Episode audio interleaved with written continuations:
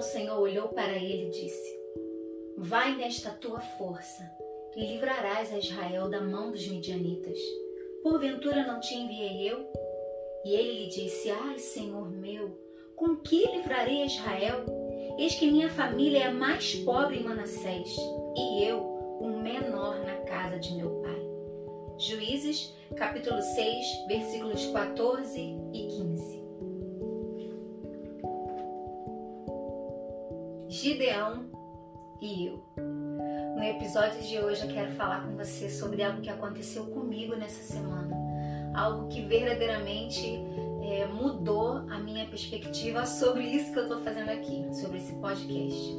Eu posso dizer que esse podcast é o podcast da virada. Por quê?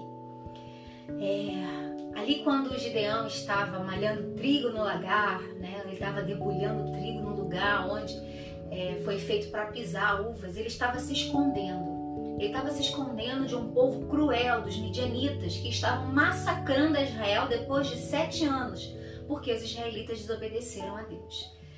Então ele estava com medo, ele estava se escondendo e ele estava tentando proteger né, o alimento da sua família, né, dos seus familiares. E aí chega o anjo do Senhor e fala para ele: Gideão, varão valoroso, Deus é contigo, e dá a ele uma missão. Diz para ele: Olha, você vai livrar Israel da mão dos midianitas.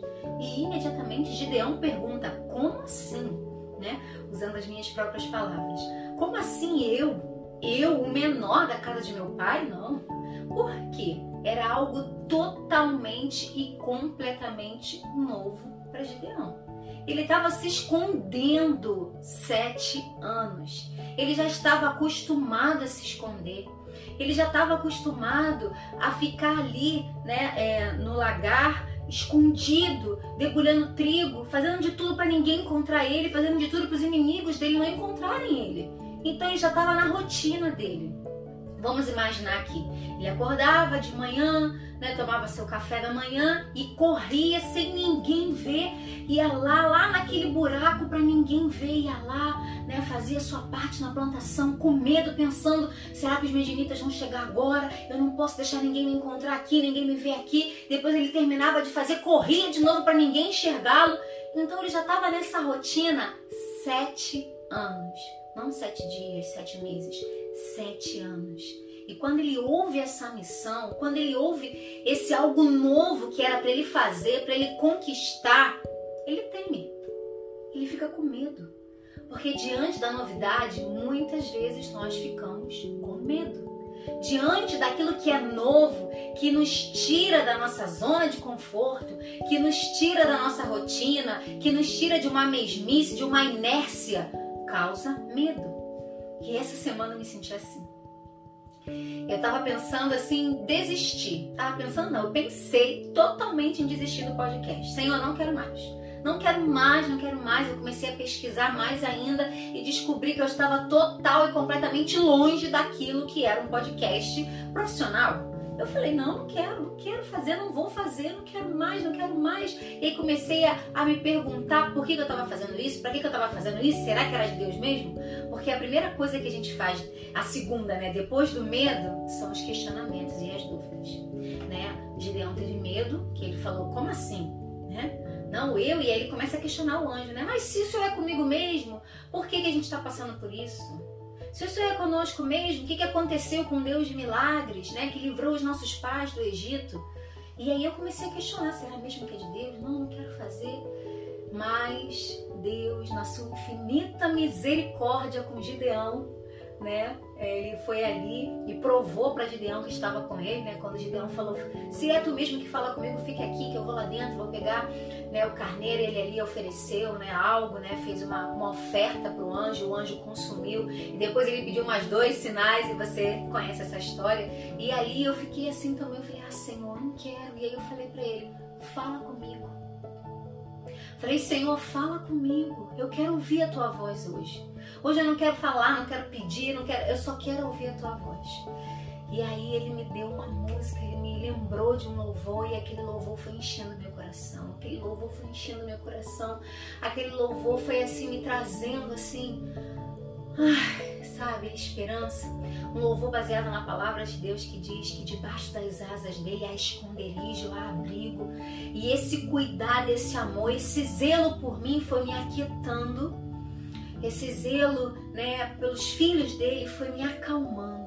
E depois ele me deu um outro louvor, o Espírito Santo fala muito comigo através de louvores, e ele me deu um outro louvor que falava sobre viver o novo né, que falava sobre é, ser tudo aquilo que a palavra diz que eu sou, que há uma promessa sobre a minha vida, que eu vou conquistar muito além do sobrenatural. E aquilo ali me encheu de alegria, de esperança, de expectativa, e eu falei: é isso. Apesar de ser novo, eu tô aqui, eu vou trabalhar, eu vou batalhar, eu vou fazer a minha parte, porque é isso que o Senhor quer. E foi isso que o Senhor fez com Gideão. Diante da novidade, diante daquilo que Gideão estava vivendo, o Senhor proporcionou, entregou para ele a sua promessa. Gideão, eu vou livrar Israel das mãos dos medianitas. E você vai fazer aquilo que eu te disser. E Deus deu ordens para Gideão.